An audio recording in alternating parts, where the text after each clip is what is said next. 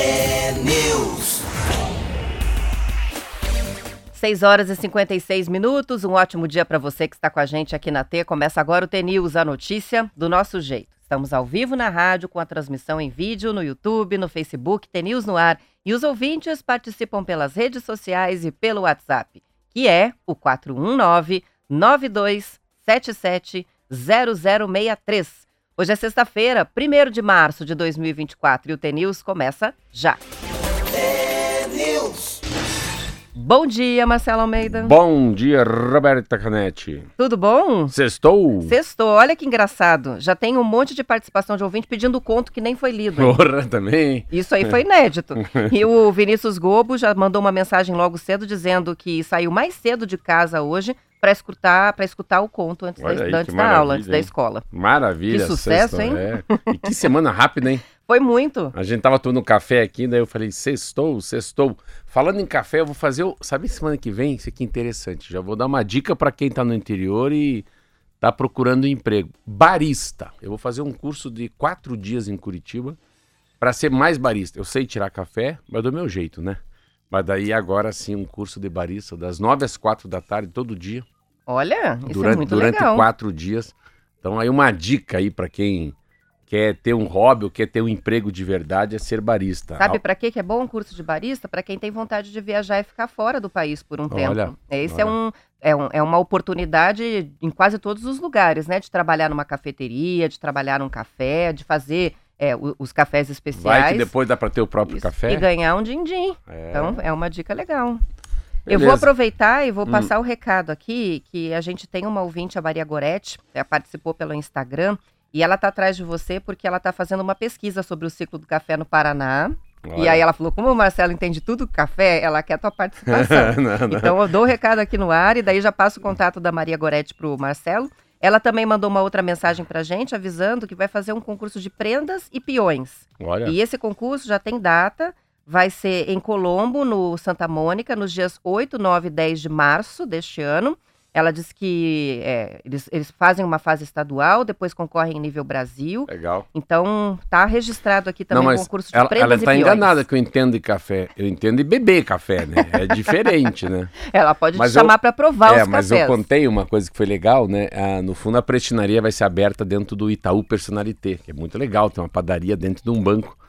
E daí eu falei pro banco lá, falei, não, fica tranquilo que alguns dias eu venho tirar café pros clientes. Então, para não fazer feio, né? Eu falei, é melhor fazer um curso, né? Isso aí. É, e barista, ah, curso de barista. Barista é quem tira café, não é quem. A gente faz a confusão achando acha que, que é trabalha em drinks. bar, né? Não, é, É. ca- cafés. Acho que daí é barman, né? E Aí é barman? Barwoman. Barwoman. Né? É assim Isso aí. fala. Muito bom. Vamos que vamos?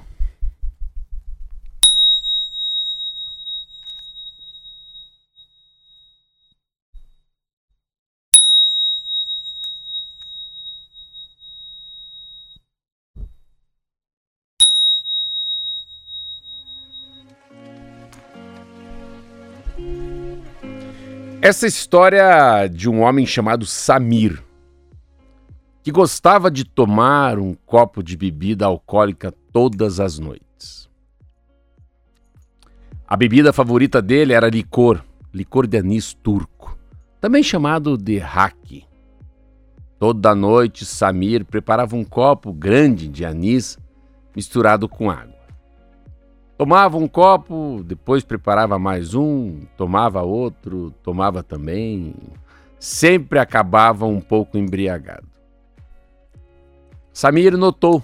Notou que a família fazia piada sobre seu hábito de beber e que a mulher fazia cara feia quando via de copo na mão. Com vergonha, decidiu tomar uma atitude. Trocou o anis. Trocou o anis com água. Água pelo uísque com água. Samir dizia: Não, não bebo mais. Mas toda noite bebia uísque daí. Uísque misturado com água. Toda noite ficava embriagado. Samir disse para si mesmo que precisava fazer algo. Tinha que mudar a vida dele. Tinha que se livrar daquele hábito que fazia parecer ridículo aos olhos da família e novamente tomou atitude. Trocou o uísque com água pelo vinho com água. Aos amigos passou a dizer: Não bebo mais uísque. Parei com o uísque. Mas toda noite bebia vinho misturado com água, toda noite, mesma coisa, ficava embriagado. O tempo passou, Samir queria provar a si mesmo que era forte. Também queria aproveitar melhor suas noites, que eram sempre passadas com um copo na mão. Então Roberta tomou uma atitude e tinha certeza acabaria com seu problema. Eliminou a água e passou a beber vinho puro. Essa história aborda de forma irônica até engraçada uma atitude que é comum: a tentativa de resolver um problema sem atacá-lo de verdade. Às vezes, até nós, até nós nos convencemos que a causa do problema é outra, como Samir, que eliminou a água e manteve o álcool. Quando temos um problema que se prolonga e que se resiste às nossas tentativas de vencê-lo, vale a pena se perguntar: estou lutando contra o verdadeiro problema? Ou estou tão acostumada com ele que prefiro dar voltas para não encarar de frente? E daí? Show. Muito Show, bom, né? muito bom. Muito Eu bom. acho que todo mundo se identificou em algum momento, em alguma coisa, em alguma questão. É, já colocou um vinhozinho para tentar amenizar, uma água, né, para tentar amenizar o problema e não atacar o problema. Não é? é? Sabe que é, ele tem uma tem uma, uma conversa na, nos retiros que eu faço da Igreja Católica que eu gosto muito da quando eles falam assim que tem que ter uma conversa sincera com você mesmo, né? Sincera se tirar cera, não ter dobra, né? Então é, é e, e, a conversa sincera é isso, vá no cerne do problema, né? Seja conciso, seja concreto, seja firme, seja correto com você mesmo. Né? E a gente às vezes a gente fica achando que aquilo não é o problema. Às vezes você acha que o problema é o molho, não, o problema é a carne. Não troque o molho, troque a carne, né? Às vezes você fica, não, mas eu vou, se eu fizer isso pode ser que melhore. Não, não. Você tem que ir no cerne e a gente sabe qual que é o cerne do problema. A gente sabe o que, que nos machuca, né? A gente sabe o que a gente está fazendo errado. Mas como é difícil sair dessa inércia, né? A gente mente pra gente mesmo. Às vezes eu falo comigo, eu tô mentindo pra mim. Eu não gosto disso. Eu preciso mudar isso de verdade, né? Eu preciso mudar esse hábito. Aí é hábito, uma coisa é hábito também, né? Quando você vê, eu gosto muito do exemplo, geralmente, do cigarro do álcool, né? Que é a, o, não é o desejo de parar, o hábito é maior que o desejo. Às vezes o hábito é maior que a vontade. Às vezes não é nem o. Às vezes o hábito é maior do que o vício. Eu queria, essa eu não estava buscando. Parabéns. Nem o é hábito, o vício. É o, o hábito, hábito é maior que o vício, eu queria falar. É. Sabe que faz mal, sabe que é ruim, não gosta tanto, mas o hábito pede. Quando vê, já está fazendo. É. Olha só que interessante. O Sinésio está escrevendo pra gente para dizer que esse Samir tá aparecendo com ele à noite com a comilança. Ataca a geladeira de noite, é muito bom. Para quem quiser, depois a gente manda o texto do conto pelo WhatsApp, é só mandar um oi pedindo aqui no nosso WhatsApp. E também é, o vídeo vai para o nosso canal no YouTube. Todos os contos estão lá. É para você conferir, compartilhar, assistir de novo. Já que você está aí na, na pegada, deixa eu passar. Às vezes eu tô, tô lendo, eu li esse livro aqui, ó. Se diz, viajei e li esse livro, mas é maravilhoso. Quem quiser um livro, mas é muito bacana. Fui para o Rio de Janeiro, me indicaram, daí eu sempre estou indicando, né? Daqui a pouco a gente fala do encontro de livros que tem dia 21 de março, né, Roberta? Você vai falar depois do. Sim, vamos, vamos. A gente é. já está com alguns ouvintes inscritos Ó, aqui, mas vamos. Mas se você livro. quiser, é um livro que eu li, gostei muito, é muito legal. Eu estou deixando aqui para quem está vendo na TV e a Roberta vai ler o nome do livro aí. A Paciente Silenciosa. Alex. Agora vamos ver se eu vou falar certo. É, Ma, é Michaelides. Micha, é, Michaelides? Acho... Não sei agora é. como fala. É Michadelis. Micha, é. A Michaelis. É, mas pega o nome do livro que é mais fácil. É A Paciente Silenciosa. A gente vai colocar lá no, na aba referências no, no, no nosso site, onde estão todos os lá? livros. A gente coloca lá, inclusive com a, já o link para quem quiser comprar e ler esse aí. É muito bom. Explica pra gente o que, que é. Esse, esse aqui é uma história de uma, de uma, de uma mulher é, que ela, ela tinha uma vida perfeita. Alice Be Berenson tinha uma vida perfeita. Ela era uma pintora famosa, casada com um fotógrafo bem-sucedido, morava numa área nobre de Londres, que dava para o parque Hampstead. Certa noite, Gabriel, seu marido, voltou de tarde para casa, depois do ensaio para uma revista de moda, e de repente a vida de Alicia mudou completamente. Alicia tinha 33 anos quando deu cinco tiros no rosto do marido.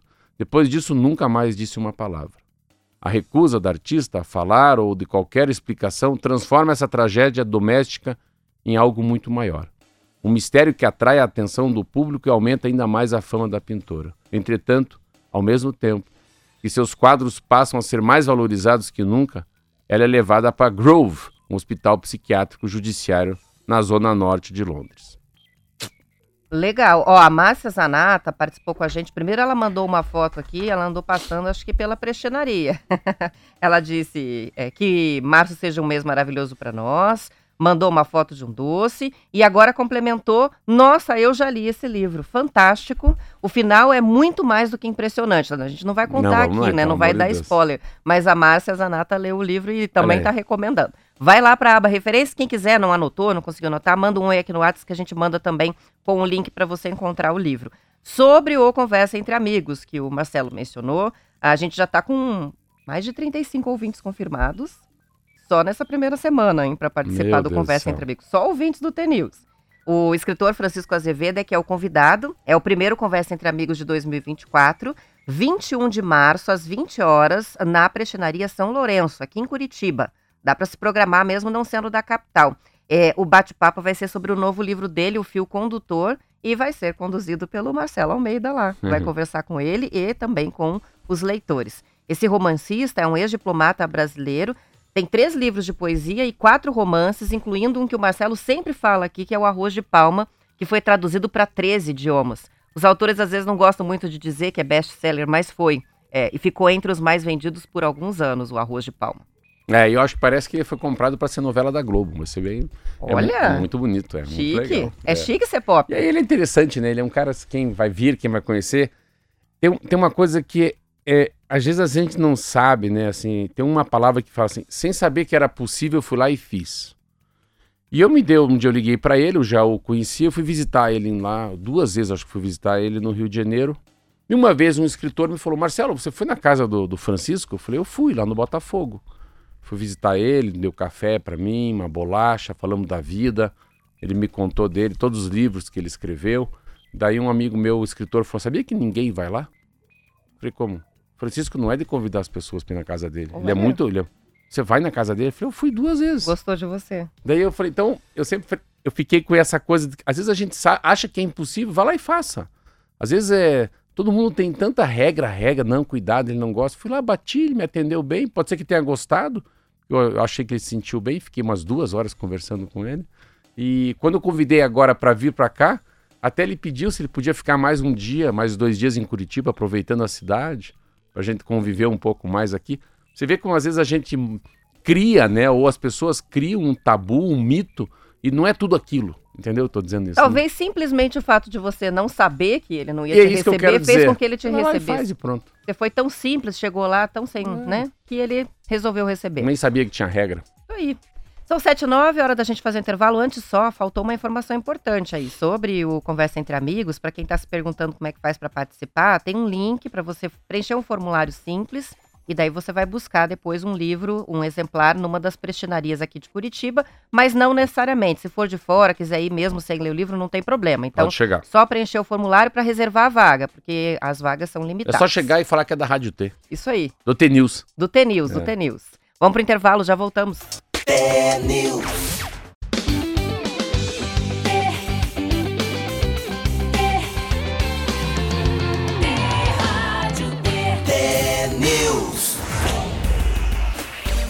São 7 horas e 12 minutos. Pelo Campeonato Paranaense, o Londrina e o Atlético iniciam amanhã os jogos de ida das quartas de final do estadual. A partida é às 4 da tarde no Estádio do Café. A partida de volta é no outro domingo, dia 10, na Liga Arena. No domingo, Azures e Operários se enfrentam no estádio Os Pioneiros às 6h30, com jogo de volta no dia 10 também no Germano Krieger. Cianorte e Curitiba jogam no domingo às 4 da tarde lá no Albino Turbay. A partida de volta é no Couto Pereira no sábado, dia 9. Fechando as partidas das quartas de final do estadual, Marcelo, FC Cascavel e Maringá jogam no Olímpico Regional na segunda-feira às 20 horas e a partida de retorno é no dia 9 no Willie Davids. campeonato. É, a Federação Paranaense de Futebol não acatou o pedido dos clubes para a implantação do VAR, do árbitro de vídeo, a partir das quartas de final do Campeonato Paranaense. Os times estavam pedindo muito isso. A opção da federação aqui foi seguir o regulamento que prevê o uso do VAR a partir da semifinal, assim Meu como Deus. já aconteceu nos outros anos. Por que será, né? Sei lá, que- será que será é que é caro? custo? Pois Aí, é, talvez custo, né? Tá na quartas de finais, são oito times, né? Depois fica quatro, fica dois, acaba. Daqui a pouco acaba. Qual que é né? teu palpite? Quem que vai para a final do Paranaense? Ah, eu, eu, eu, eu, assim, eu fui no Atletiba, eu acho que eu. eu eu chuto acho, que vai ser um Atlético. eu acho que é Atletiba. E eu acho que dá Atlético. Assim, E eu acho assim, como o Atlético melou nosso centenário, eu acho que é a vez do Coritiba melar o centenário, do Atlético deles, não. e levar o É, não estadual dá pra esse dizer ano. que dá. É, mas pelo Atletiba que eu fui deu um a um, eu achei o Atlético mais forte que o Curitiba, assim, tem que esperar pra ver. Mas é, é- tem mais time, né? Tá na primeira divisão, enfim. Mas Atletiba daí é, você iguala por cima ou iguala por baixo, né? Você nivela, né? Isso, não tem favorito, É, né? é, em qualquer lugar do mundo o clássico é clássico. Estou aí, no esporte, o brasileiro Gabriel Bortoleto vai largar na pole position do GP eh, da Fórmula 2, que acontece amanhã a partir das 7 da manhã. Ele é estreante na categoria, ficou em segundo lugar no treino de classificação, mas herdou a posição depois da desclassificação de Kush Maini. O piloto indiano foi desclassificado em uma inspeção depois do treino. Os comissários detectaram que a altura da barra externa do carro dele estava abaixo da altura mínima exigida. Por isso, Bortoleto, que foi campeão da Fórmula 3 na temporada passada, vai largar na frente na primeira corrida dele na categoria. Nascido em São Paulo, Gabriel tem 18 anos e é assessorado na carreira pelo piloto Fernando Alonso. Olha que chique, hein? Eu fico pensando na mãe do Gabriel, de 18 anos, que vai correr. Eu, eu estaria com o coração na mão. Que é, esporte difícil, né? E Tá louco. perigoso. Olha, outra coisa interessante também. Fórmula 1 começa hoje, com 24 provas e, e- e todos contra Verstappen. Muito legal. Primeira vez que eu vejo um, um mapa, assim, nunca tinha visto assim, uma maneira tão interessante de fazer a matéria, não sei se você vai conseguir ver, mas olha que legal isso. Ah, e os circuitos. Eles fizeram um infográfico, né? Com todos os mapinhas dos circuitos do campeonato. Legal, da Fórmula 1. Muito, muito Entendeu? interessante, né? É, E, e as formas, às vezes, parecem meio bi- até bicho, né? é, é, parece meio bizarro É, eu tô mesmo. vendo um dinossauro ali. Bem legal. É. E você vai acompanhar esse ano? Você Eu- acha que ano eu- passado eu dei uma desanimada. É, Acabei não assistindo muito, mas, mas é legal de assistir. As mas é transmissões legal, são sim. fantásticas, é. né? Eu, eu, eu vou ver um. Um deles eu vou assistir. Em algum lugar do mundo eu vou. Aqui vai ter Bahrein, Bahrein, Bahrein, Arábia Saudita, olha, Austrália, Japão, China, Miami, Itália, Mônaco, Canadá, Espanha, Áustria, Reino Unido, meu Deus do céu. Depois é para Hungria, para Bélgica, para Holanda, para Itália, Azar, Azerbaijão, esse eu não vou. Estados Unidos, México, Brasil, Las Vegas, Catar, Adu, Adubabi, Ad- Ab- Abu Dhabi. Abu Dhabi. Eu acho que o mais legal de todos aqui, pra mim, eu acho que é o Reino Unido. Esse é legal, Silverstone, né? Muito legal. Chique. Mas é todo mundo contra o bicho, que vai tentar o quarto título já em seguida. Ele é impressionante, né? É. É, frio Como, e como, calculista, como já vai não indo, né? Essa é interessante Fórmula 1, como assim, o Hamilton já não é, né? O Hamilton teve seu Passou, momento, né, o né? momento dele. O Alonso teve seu momento, o Verstappen agora, já teve o Senna o seu momento, o Alan Prost no seu momento, né? Como é, mas é, eu acho que deve ser uma coisa, é um acerto muito grande do carro. Não é, porque eles são muito parecidos assim, eles são Não é à toa que o engenheiro sobe no pódio, né? O Boa, carro é, boa. é mais da metade se do deixasse negócio levava ali. o carro pro pódio, não o piloto. É isso aí. Ainda para fechar a parte dos esportes, aí a CBF divulgou ontem a tabela do Brasileirão, depois da recusa dos pedidos do clube para paralisação do torneio durante a Copa América, porque daí tem times que têm jogos muito se- seguidos, né? É, foi recusado e eles de- detalharam ontem a tabela da competição com as 38 rodadas do torneio. Vou ler aqui só a primeira rodada para a gente saber quem se enfrenta, né? Entre 13 e 14 de abril começa o Brasileirão. O Inter joga com Bahia, o Cruzeiro com Botafogo, o Vitória com Palmeiras, Fluminense com Bragantino, Vasco e Grêmio, Corinthians e Atlético Mineiro, São Paulo e Fortaleza, Atlético Paranaense e Cuiabá, Atlético Goianiense e Flamengo, Criciúma e Juventude. E o Coxa, Pois é, não tá aí? esqueceram, Esqueceram do do coxa aqui, nosso né? Coxa. Deve ter sido um lapso do Globo Esporte, com certeza.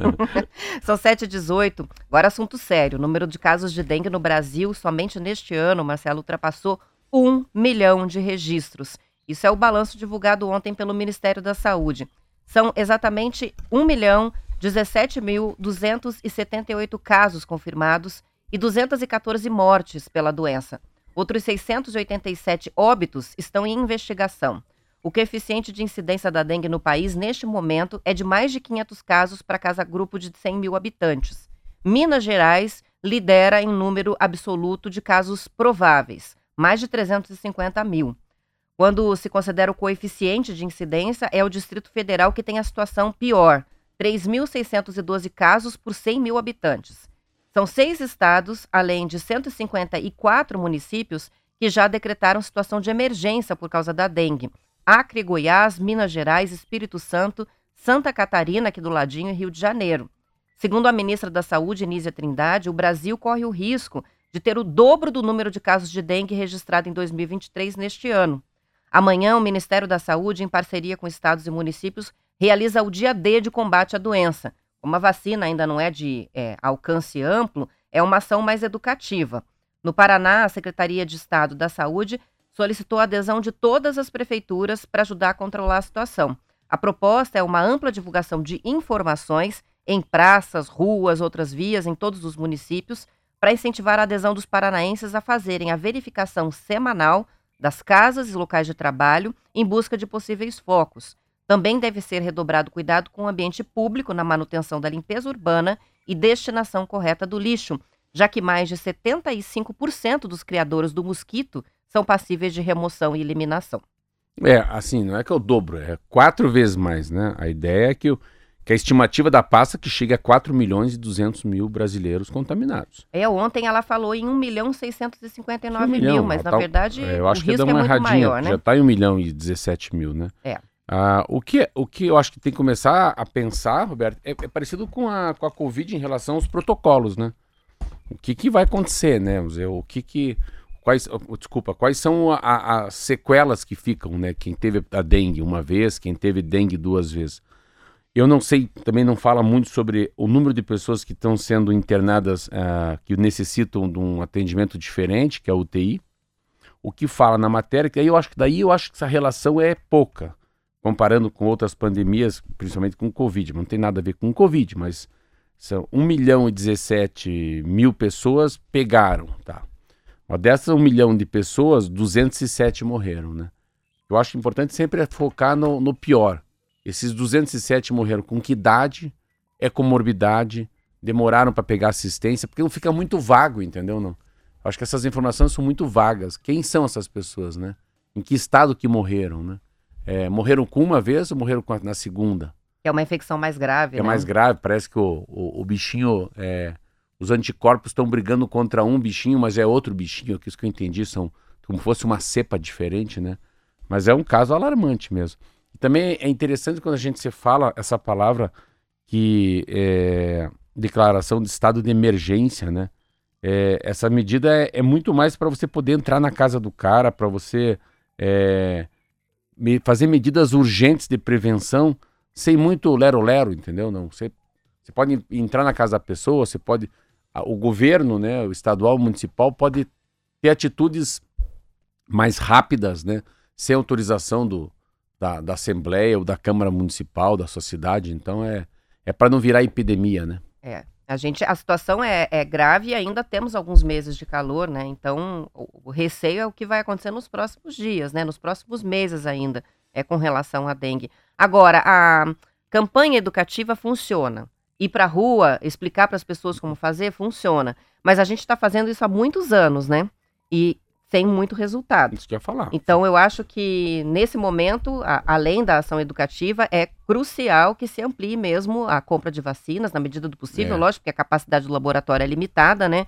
É, para poder proteger as pessoas, especialmente nesses estados que têm essa situação tão grave, como o Distrito Federal, né? Você vê que a média do Brasil é de 500 por 100 mil, e lá eles estão com quase 3.500 por 100 mil. Então tem muita gente pegando dengue lá. E como é uma região que já tem é, um histórico, muitas Sim. pessoas que pegam estão contraindo pela segunda, às vezes terceira vez. Então correm realmente risco de é, complicações, porque cada vez que você pega dengue é mais grave, não é assim? Sim. É uma doença diferente nesse aspecto. Enfim, o mosquitinho não, um mosquitinho tão singelo, né? É, não tem muito o que fazer. E que causa todo, toda essa, todo esse problema no país inteiro. A gente ontem falou dos escorpiões e a Marlete foi atrás Meu das Deus informações para a gente falar um pouco mais. Foi uma ouvinte que mandou pra gente as fotos, inclusive o filhinho dela tá fazendo, ele é o caçador de escorpiões, achou 90 escorpiões no quintal e também é um problema de manutenção, no caso dela, do vizinho, né? Do terreno do vizinho. Vários municípios brasileiros estão enfrentando, Marcelo, uma infestação desse escorpião amarelo, que é considerado o mais perigoso do país, que é justamente o que a ouvinte relatou aqui no Paraná. Mas nenhuma cidade do Paraná chega a ter essa situação né, de infestação como nos outros locais. Nessa época do ano, com calor e chuva, o escorpião pro- procria e aparece mais. A bióloga Denise Cândido, do Instituto Butantan, atribui a frequência maior com que os escorpiões têm aparecido ao crescimento das áreas urbanas, já que, ao contrário das cobras, que preferem as áreas rurais, os escorpiões gostam do meio urbano. Ela diz que estamos jogando a mata mais para fora da cidade, afastando predadores e ainda gerando aquele que é o alimento preferido deles, as baratas. Como não tem abrigo fixo, essa espécie de aracnídeo sai à noite à procura de novos lugares que podem ser o tênis deixado no chão, a roupa pendurada num cabideiro. Segundo a Secretaria Estadual de Saúde, medidas simples como manter os quintais limpos, evitando o acúmulo de entulhos, materiais de construção e resíduos orgânicos, são as mais eficientes para afastar o escorpião. Em caso de acidente, né, o paciente deve procurar uma unidade de pronto atendimento, se for picado, o mais rápido possível. E, se possível, levar o escorpião dentro de um vidro ou ao menos uma foto dele para que ajude o profissional de saúde a identificar qual é a espécie. A picada do escorpião causa dor acompanhada de adormecimento e vermelhidão. Sobre o uso da galinha da Angola, que foi levantado por um ouvinte para caçar É escorpião, verdade ou não? há controvérsias. Aí. Algumas autoridades de saúde dizem que é inútil, Hum. mas pessoas que experimentaram garantem que elas são boas caçadoras de escorpião e também de baratas. Caramba, hein? Só que tem que lembrar uma coisa, né? Não pode ter galinha em alguns lugares. Não foi É, você que teve uma tinha experiência assim? galinheiro, me tocaram meu galinheiro. Pois é. Aqui perto da rádio não pode ter galinha. Eu não sabia, porque a galinha tem piolho. Eu nem sabia que galinha tinha piolho. Sabia que galinha tem piolho?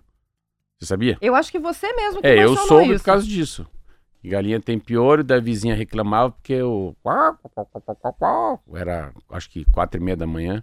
Eu tava meio. Daí, só que daí eu comecei a passar ovos pra vizinha, mas não, não adiantou. Daí eu achei Você melhor. tentou comprar a vizinha eu com achei, ovos, com ovos da própria ovos galinha. galinha. É, ela já acordava com a Caseira. galinha, depois ganhava ovo. Mas não deu certo. Mas é interessante você ver. Essa matéria você fala um pouco sobre por que, que tem tanto escorpião, né? A história da mata, né? A história do, do escorpião que sai à caça. E sempre tem esse ciclo, né? Que a gente aprende na escola, né? Quem que, né? Depende de quem, né? O berne depende do sangue da vaca, a vaca depende, né? Essa coisa do. Né, o que, que a cobra come, o que, que a barata come, o que, que o mosquito, quem que come aquele mosquito. E não, eu nem sabia dessa história do escorpião e não sabia da história da barata também. Pois é. Não sabia. E não, também daí eu, eu acreditei piamente ontem na galinha da Angola. Mas enfim, a, a própria matéria ali está dizendo que é, é Que possível, sim. que muita gente relata que funciona assim. Então, é, tem várias coisas na área de saúde que são assim, né? É, deve- Principalmente e deve tratamentos ter, assim, naturais, e é o ter- chá, a gente é tá uma... aqui, mas assim, eu que percorri o Paraná sempre nas campanhas, deve ter muita gente tem outras sacadas para o escorpião, ou para barata, ou para o rato, que a gente não sabe, e cientificamente eles não dizem, mas que na prática serve de outro jeito, entendeu? Não? Que servia para os nossos avós e continua servindo para gente, né? Márcia escreve pra gente para contar que em Cascavel a prefeitura está agindo nas escolas com relação à dengue, com a criançada para refletir em casa, levar informação em casa. Ela diz: meu filho de quatro anos chegou dando lição, dando uma aula sobre limpeza de quintais e água parada. Isso é bem importante, É. né? Muitas vezes o que as crianças é, aprendem na escola É o e agente levam para casa, é, né? É. os pais acabam seguindo, né? Recomendação, é, separação do lixo. Lá em casa tinha muito disso É quando muito eles legal. eram é. pequenos. eu gosto da, da- do puxão de orelha do, né? É que eu A falo. multa moral, É- né? é Quando, essa, quando tá legal. dirigindo, já, É- já recebi É, algumas é a multas criatura, morais. às vezes, chamando a atenção do criador, né? Assim. Isso aí. Uma vez eu recebi uma que foi muito legal, que eles trouxeram uma gotinha de papel plastificada num barbantinho, é, os dois, e para distribuir pela casa quais eram os locais da casa onde mais estavam desperdiçando água. E aí eles foram marcando as torneiras com essa, com essa gotinha. Claro que a gente acabou se adaptando, né? E mudando um pouco de comportamento, e daí bate aquela vergonha, né? Você É, fala, a criança que tem que te filho ensinar, tá né? me chamando a atenção. Então, bem, bem legal. E tem uma participação chegando aqui do Ricardo. O Ricardo Tissot mandou uma foto, inclusive, que depois eu vou encaminhar para você dar uma olhada, para contar para você que ele comprou um motorhome. Olha, que e legal. que ele faz questão de colocar no motorhome dele um adesivo do T-News. Olha que Olha que legal. chique. que legal. Vou mostrar para você depois aqui o veículo. Muito bem. Dá tempo da gente fazer mais uma aqui para fechar? Dá tempo rapidinho. Ah, não. Análise política não dá. Então, eu só vou contar uma não. novidade aqui: que depois de quatro décadas de existência, o DOC, o documento de ordem de crédito, terminou ontem. Não existe mais. Nem DOC, nem TED. Nem o TED, que é a transferência especial de crédito.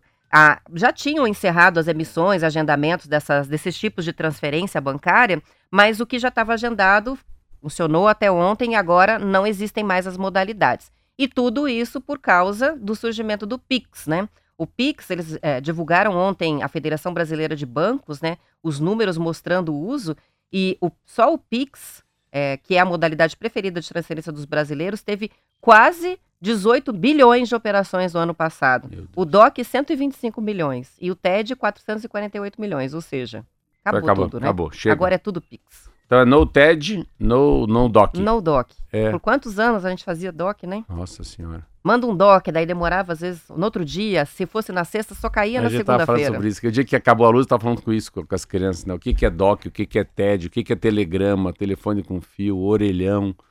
Tem tanta coisa assim que a gente Cheque. fala. Cheque, Ontem, eu- pré-datado. ontem eu contei pro, pro Léo sobre o cheque, ele nunca tinha ouvido falar. Do que é o cheque? É, nunca tinha visto um E cheque. os bancos? Já viu os bancos como são agora? Pois é. Os bancos não tem mais gerente, o banco é diferente. O banco parece um hall do shopping, assim. O banco mudou, né? O banco é, é aquilo que a gente fala, né? O papel do banco é outro hoje. E amanhã? Isso aí. Amanhã não tem programa? Amanhã não tem programa, amanhã a gente descansa. Então tá bom. Um belíssimo final de semana pra você. É, fica com Deus. Hoje é 1 de março, né? Um novo mês pra março. gente, né? Isso aí. Que seja um março abençoado pra todos nós, com muito T-News, com muita informação, principalmente com muita esperança. Depois do intervalo, você continua aqui na T. Tem o noticiário da sua região e a gente volta para a parte do Paranaus. Que fica um bom fim de semana. Tchau, tchau.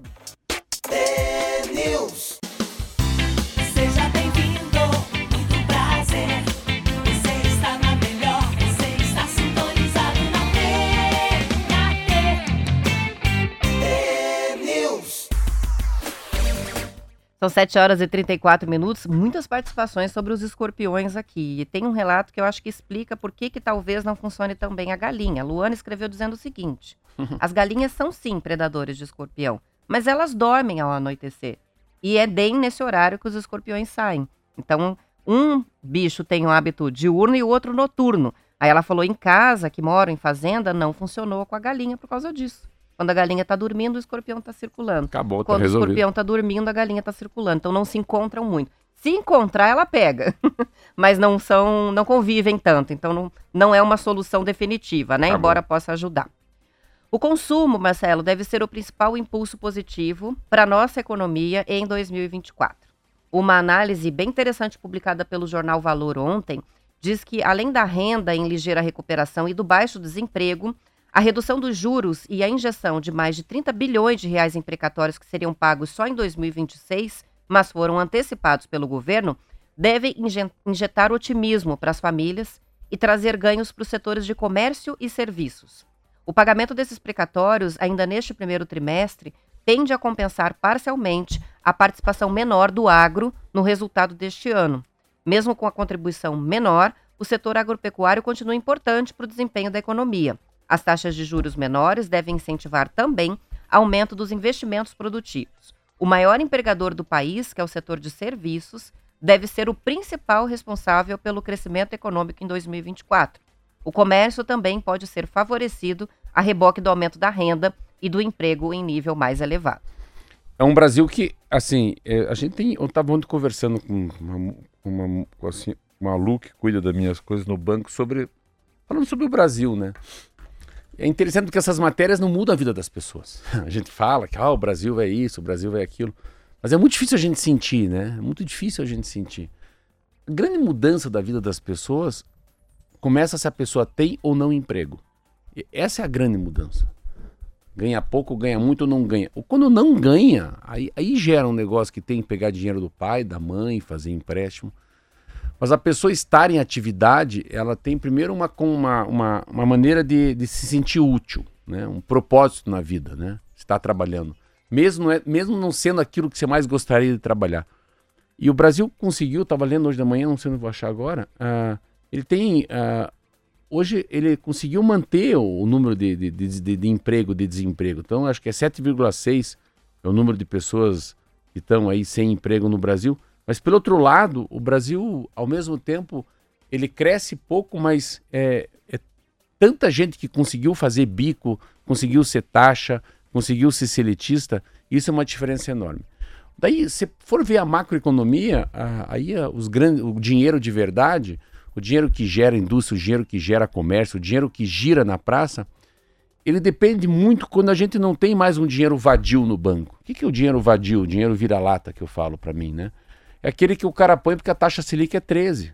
Então o dinheiro parado rende muito. E daí o dinheiro parado rende muito a pessoa não tem coragem de pegar aquele dinheiro e fazer alguma coisa. Abrir uma nova indústria, abrir uma nova loja de carro, abrir uma nova padaria. Então o dinheiro custa. ah, o dinheiro está muito caro. É muito caro pegar dinheiro, fazer um empréstimo no banco e aumentar sua casa, ou abrir uma nova indústria, ou um menino querer abrir uma empresa de transporte, ou um aplicativo, ou uma startup. Então você sempre tem que pensar se o dinheiro é caro ou o dinheiro é barato. Então, quando você fala que vai baixar a taxa Selic, o cara que tem muita grana no banco fala, ixi, Maria, não dá mais para viver de rendimento. Nós vamos ter que gerar emprego. Não sei se eu estou sendo muito simplista, mas é mais ou menos isso. Então, a máquina gira no país quando as pessoas começam. Então, exemplo, eu, eu preciso fatiar melhor o queijo e o presunto na minha padaria. Dá um exemplo desse.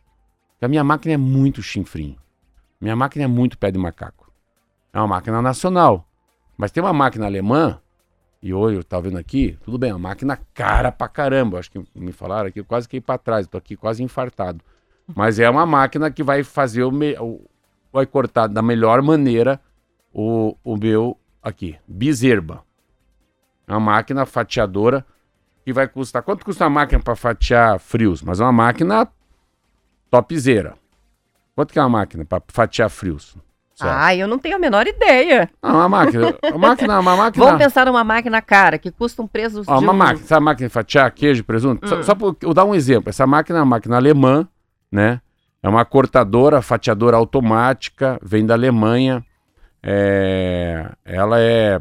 Sai transparente de tão fininho. Não, ela é. Você não enxerga. Tão fininho que é. Daí tem aqui a bicha, é classe proteção IP33, voltagem, frequência, alumínio, tudo isso. É uma, é uma máquina alemã, tá? Vamos É. lá, Marquinho, vamos Graças à chutar. disposição. 20 Quanto mil. Vai, Marquinho. Ah, isso é bobo, Marquinho. É, tomar banho. Ó. 32 mil. Então, uma máquina de fatiar presunto custa 32 mil. O que significa isso? Claro, mas daí você paga imposto, você compra a máquina, o cara vai ganhar dinheiro lá no porto, o cara vai. Eu tenho que pagar imposto, chega ali.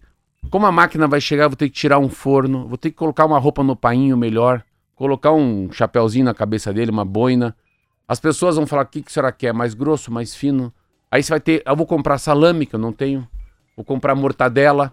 Essa máquina não é a que você que já tá no Brasil que veio. A Não, que não, veio não, não, é a pra outra quê? é para não, a outra é para abrir abrir a massa do Venoiserie, que são os croissants. É, é maior. Quanto custa a máquina para abrir? É Isso que eu tô dizendo. Aí, como quando o dinheiro fica barato, pode ser outro mundo, pode ser outro mundo, pode ser o cara na confeitaria, pode ser o cara na, na, na, né, na tratoria, pode ser o cara na, na loja de, de iluminação.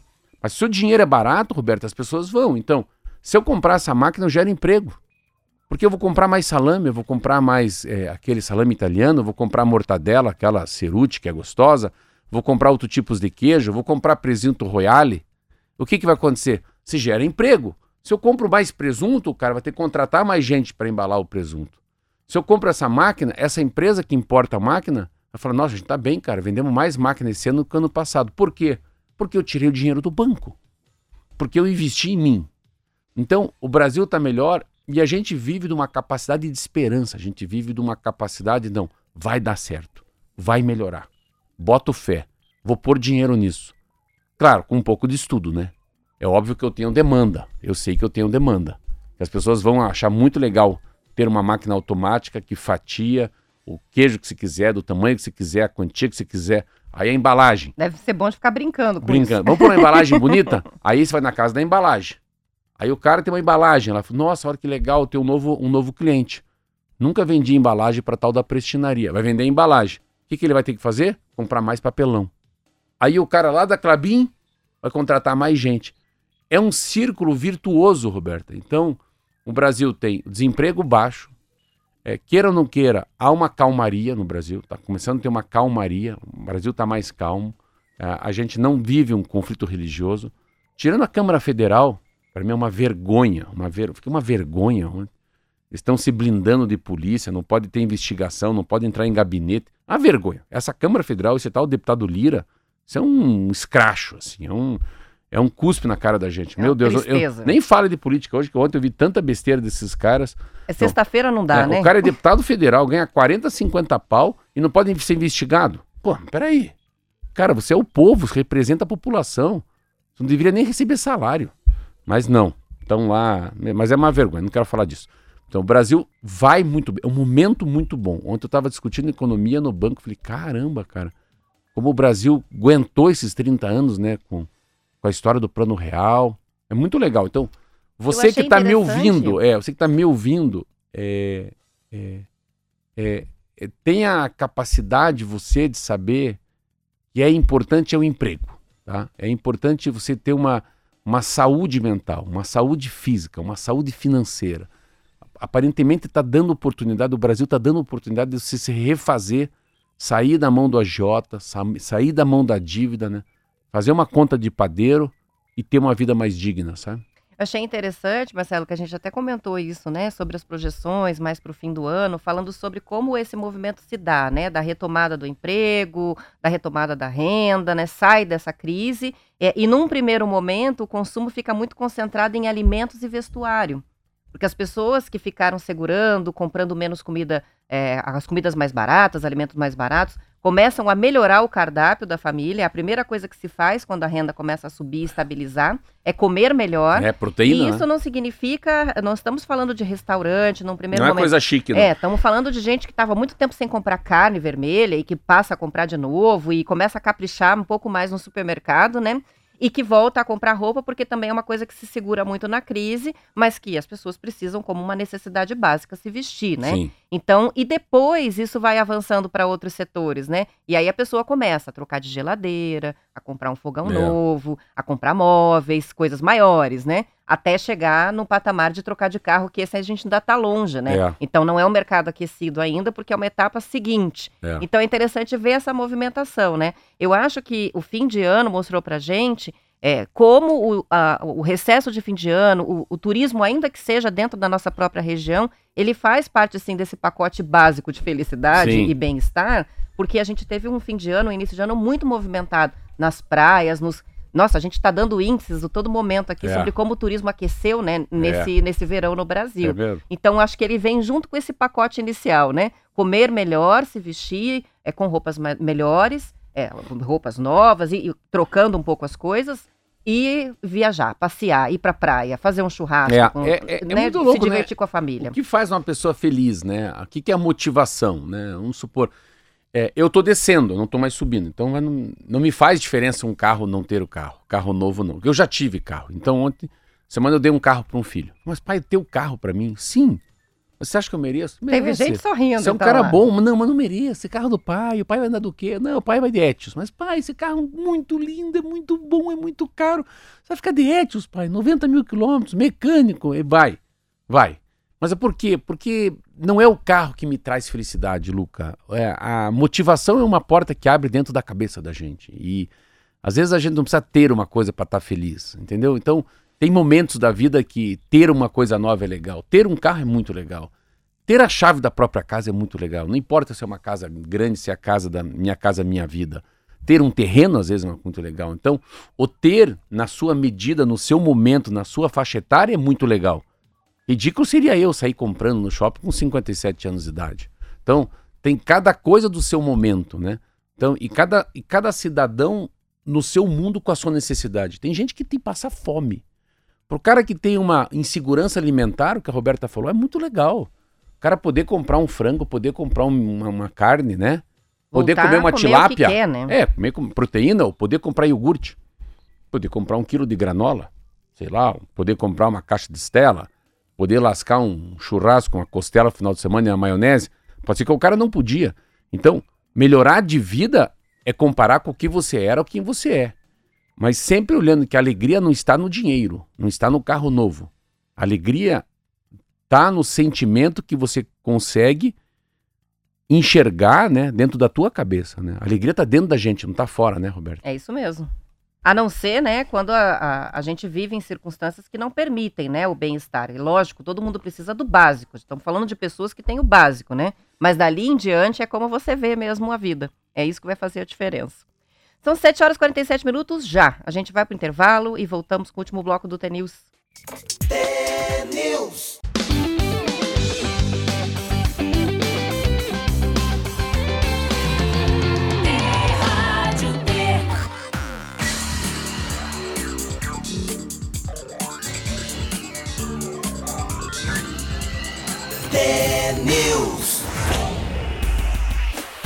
São 7 horas e 49 minutos. O diesel R5, também conhecido como diesel verde, vai começar a ser comercializado pela Petrobras no estado de São Paulo, que é o maior centro consumidor do país. O combustível é produzido por coprocessamento de derivados do petróleo com matérias-primas de origem vegetal, como óleo de soja.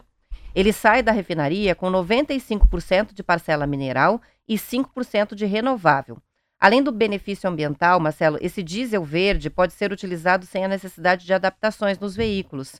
Até agora, o diesel R5 só era comercializado pela Repara, a refinaria Presidente Getúlio Vargas, em Araucária, para os estados da região sul. Em São Paulo, a venda será feita pela refinaria Presidente Bernardes, em Cubatão.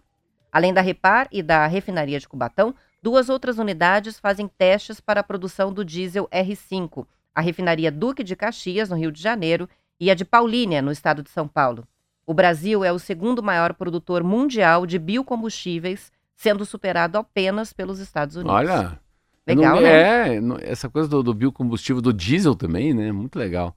Eu tava lendo uma matéria, eu não sei se a, se a Marete pôs pra mim também, é, sempre dessa, de- dessa capacidade do Brasil de, de aditivar, né? Por mais álcool na gasolina, mais é, diesel verde ao diesel, né? Sempre essas parcelas, né? Você vai tropicalizando os automóveis, tropicalizando os caminhões, os motorhomes, porque isso é uma coisa que eu aprendi também. Uma vez tinha uma moto, o cara falou: você tem que tropicalizar. E tropicalizar? O que, que é isso? Que né? isso? É porque é, o- é a capacidade de combustão, né? De explosão, né? Então, às vezes, uma gasolina muito boa explode mais, né? Faz o carro andar mais, né? Então, é a capacidade, porque a gente parar para pensar um motor, o que, que é um motor, né? O motor é uma faísca, né? Você tem uma faísca que pum, explode o combustível, o combustível, quando explode, solta um solta ar, né? Solta um vapor, solta. É a queima do combustível que mexe o pistão, né? A gente tem. Às vezes a gente para de. Não, tem que pensar um pouquinho por que, que o pistão sobe e desce. Tentar entender, né, É, o, o pistão mecanismo. sobe e desce por causa de uma pressão, né? É o combustível estoura. Então, o pistão sobe e desce porque enche, enche o. E fica fazendo aquele movimento e o carro vai andando. Então, quando pega essa, engen- essa engenhoca toda, né? Então, sempre é o carro. Não, essa gasolina não dá, porque essa gasolina, a octanagem é baixa. Octanagem era uma, uma coisa que se aprende muito também nos Estados Unidos, que é a octanagem da gasolina. A Explode. gente ouve falar, mas não entende o que, que é. É, é, que, uma que coisa, é a tal octanagem é uma coisa octanagem? que explode mais. Qual que é a octanagem É dela? a né? potência de explosão. É, né? ele, ele é mais limpo, ele é mais puro sangue, né? Legal. Isso eu aprendi lá quando tinha uns 18 anos com um cara. Fui importar uma moto Kawasaki X- X10, Z10, X10, uma moto que o, o Tom Cruise tinha. E a minha avó comprou embaixo dos panos, eu fui buscar lá em Santos. Daí o cara me explicou, tem que tropicalizar, porque o combustível que é usado no Japão, nos Estados Unidos, não é igual ao do Brasil. Então você tem que mudar algumas coisas, senão você vai colocar um tipo de cerveja no, que, que o, consumidor não gosta, entendeu? Não. Tem que deixar na cultura brasileira. Muito legal. é, Legal. É, é. E falar nisso, eu, eu conversei esses dias com, com o Rogério. O Rogério é o que, o que toca a, a Transamérica aqui em Curitiba. Falei pra Marlete, o filho dele é um dos caras que mais entende de carro elétrico no Brasil. Nossa, o cara viaja o Brasil inteiro. Ah, ele tem que vir aqui. Vai ter que vir aqui falar de carro elétrico pra gente. explicar pra gente, Porque né? ele deve ser, um, ele deve ser um, um- um cara que deve falar muito bem do carro elétrico. Eu quero fazer umas perguntas pra ele. Sim, a gente traz a percepção do consumidor, né? De que, que tá receoso, falando, não, vou ter que trocar por um elétrico, mas vou abastecer como? É, se eu nossa, tiver que viajar, onde é que eu paro? É percepção de consumidor. Além, lógico, A minha é do preço... percepção de rua. É. E ele provavelmente vai trazer muita coisa diferente aqui, muito É. legal. A Lu tá participando com a gente, ela escreveu que achou linda a tua fala, Marcelo, sobre a alegria de poder comprar o que pode para se alimentar, né? é, e de ser feliz, às vezes, muito além da questão de acumular dinheiro e tal. Ela diz: tem uma vizinha que até eu tento ajudar como posso. Desempregada, tem uma filha de 10 anos que é excelente aluna, recebe o Bolsa Família, paga aluguel, cuida de cachorros abandonados, junta latinha, faz diária, como chamam, e pensa uma pessoa feliz e sempre bem disposta. É gente, é, e a gente ainda reclama da vida. A Lu fez essa reflexão Legal, de como as- algumas pessoas numa vida muito simples e com muita luta, assim, conseguem entre- enxergar sentido, né? É. Propósito. Acho que É. esse é o segredo. É. Enxergar propósito no que se faz todos os dias, É né? muito lindo isso mesmo. Motivo é, é. para acordar, levantar, é. preparar o café. Você fala isso, é, é- é assim, é, é- que é essa coisa que eu li, fiquei tão impressionado que é a história da motivação, né? Motivação é uma porta, uma janela que abre dentro de você. E eu, quando, às vezes, quando eu tenho ausência de dor, quando eu tô sem dor, lá, eu tenho dor no meu calcanhar, a Roberto tem outra dor. Quando a gente tá com ausência de dor, é tão bom não ter dor, é tão bom estar bem, é tão bom, né? Você poder ir no banheiro, você tomar teu banho, você comer, você cochilar, você dormir, fazer amor. É tão bom estar bem, é tão bom estar bem. E, é- e isso já é muito. Se a gente desse. se Isso, isso já é muito. Isso não é pouco. E se a gente conseguisse observar as pequenas, as pequenas vitórias que a gente tem no dia a dia, né? E não ficar olhando a grande vitória. Ah, eu quero ser rico. Não, não. Viva esse dia, viva esse namoro, viva essa comida, viva essa risada. Se você. Se deve- a gente deveria eh, comemorar as pequenas conquistas, Roberta, né? Às vezes eu fico olhando o sucesso. O que, que é o sucesso? O sucesso é um monte de detalhe com a mão de Deus. Com a mão de uma coisa, né? Se, não é, se você não acredita em Deus, mas alguma coisa a mais, tem uma sinergia, tem uma alma, tem alguma coisa que é in- invisível que faz com que aquele seja um sucesso. Às vezes eu fico olhando na padaria. Não é porque sou eu dono, não é, não é. É porque o, o guardanapo é um sucesso. Aí o, o ar-condicionado é muito bom. Aí a poltrona é gostosa, o atendente é bacana, o pão é do dia. Então, um monte de coisa correta, um monte de coisa quase santa, faz com que a pessoa, meu Deus, como é bom isso aqui. Nem é tão bom, mas um somatório de um monte de coisinha boa, somando tudo aquilo, dá um tchan, entendeu? Não. Então, é quando a gente fala dessa coisa da, do ser feliz, né, cara? Cara, às vezes, cara, tem felicidade. Eu gosto muito de pôr do sol, mas gosto mais do amanhecer, assim. Esses dias o Adroaldo, que é meu fisioterapeuta, mandou um, um pôr do sol, um amanhecer em Caiobá, assim, pós-carnaval, uma semana depois. Ele só pega férias depois do carnaval. Eu falei, cara, sempre dá um sentimento. Lua. Cara, pra mim, eu sempre falo pra minha mulher, Sil, olha a lua, amor. Olha, se for me perguntar qual foi o momento da minha viagem de férias mais marcante, foi ver o pôr do sol na colônia do Sacramento. É. De tudo que eu vi, Não foi o foi avião, o momento não foi o hotel, mais não foi a comida. meditativo, mais relaxante, mais de entender o significado das coisas de toda uma viagem. E é só um pôr do sol. Ou seja, é- não é só, né? É, o que tem, às vezes, de mais lindo e a É gente que enxerga. É, deixa é- passar batido. Mas assim, mas Roberta, mas pode ser, agora vou dizer, porque às vezes eu vejo assim, eu tô viajando com o filho da Silvia tá junto, a minha filha, às vezes eu tô com ela lá em casa, mas assim, falei, mas, mas desliga o celular, pra, vamos conversar, olha, olha a paisagem, e isso vai acontecendo com a idade também, a gente vai agradecendo a Deus tudo que a gente viveu e o que nos resta nessa vida. Tem um pouco disso, né? Mas a tecnologia fez, em geral, todas as gerações perderem alguns hábitos, Sim. como esse de olhar o céu, que são. eu acho que são coisas que fazem com que a gente tenha uma saúde mental melhor. É. Que é, às vezes, parar de fazer tudo e simplesmente contemplar as coisas, né? É. Parar, olhar o céu, olhar o amanhecer, olhar o pôr do sol, dar uma olhada na lua. Tem gente escrevendo aqui pra gente dizendo que adora olhar a lua. Quem que escreveu agora? Foi a Leia, dizendo: Eu amo ficar olhando a lua. E quando a gente. Você vai lembrar também da sua infância, né? Na, na minha infância, eu me lembro que a gente muitas vezes não tinha atividade, que a gente simplesmente parava Hum. e ficava olhando o mar. Fazer Ou nada. deitava na calçada e Eu ficava fazia olhando o isso, céu. isso. Essa Às semana vezes por mais essa- de meia hora, por eu uma por hora. 10 dias deixei meu celular no não perturbe. Meu Deus do céu, vocês não têm ideia como a vida é boa. 10 dias no não perturbe, não responde Maravilhoso, ninguém, né? não bate uma coisa, não sei que chega mensagem, tem gente que acha que eu morri. Provavelmente estava uma guerra aqui, mas você Cara. não tá sabendo, né? Cara, como é bom não perturbe. Fica aqui, ó, tem uma tem uma, uma, uma- e tem uma luazinha ali no celular. Cara, não recebo mensagem de noite, não faz pim, ninguém, não leio mensagem, não responde e-mail. 10 dias sabáticos, como faz bem. Isso aí. A Sabe gente já tá são quase já? terminando, sabia? 7 horas e 58 minutos, hein? É, eu vou registrar só aqui uma última pra gente fechar, é, que é Não é escorpião, Curitiba. né? Não, não. Contar que a Praça Oswaldo Cruz é, vai passar por uma reforma bem importante. A praça está localizada num ponto de confluência de três bairros, o Centro, Batel e Água Verde, onde a maioria da população mora em prédios. Por isso é uma praça muito procurada para a prática de esportes e caminhadas. Tem uma pista lá de 1.800 metros, que vai ter agora piso emborrachado, com cinco raias demarcadas. Pista de caminhada da praça vai ser recapeada com revestimento asfáltico. Vão instalar novos equipamentos, academia ao ar livre e na área de ginástica.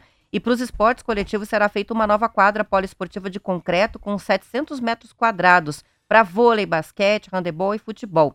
Segundo os planos da prefeitura, a Oswaldo Cruz vai ganhar duas canchas de areia também para a prática do vôlei e beach tênis. Então, é uma reforma com um custo de 3 milhões e 700 mil reais, é, bem no ano, né, em que essa Praça Oswaldo Cruz completa 110 anos. Olha que Então, legal. boa notícia aí para os Oswaldo Cruz e Praça da Ucrânia, hein? Praça da Ucrânia a, tá a fechada. da Ucrânia tá com tapume ali, que fiquei Fechou. curiosa para saber o que, que vai É, e sair, ali, né? ali é a primeira praça de, de verdade de skate, sabia? Praça da Ucrânia no então, Brasil, parece. será que vão, talvez eles coloquem novamente a pista. voltar, é. Mas é que lá ficou muito tradicional a feirinha de sexta-feira, né? Então virou uma feira gastronômica que virou ponto, né, turístico É. de Curitiba. Vamos encerrando a semana no TNews. Bom fim de semana, bom descanso. Na segunda a gente está de volta. Até lá. Tchau, tchau. Até segunda.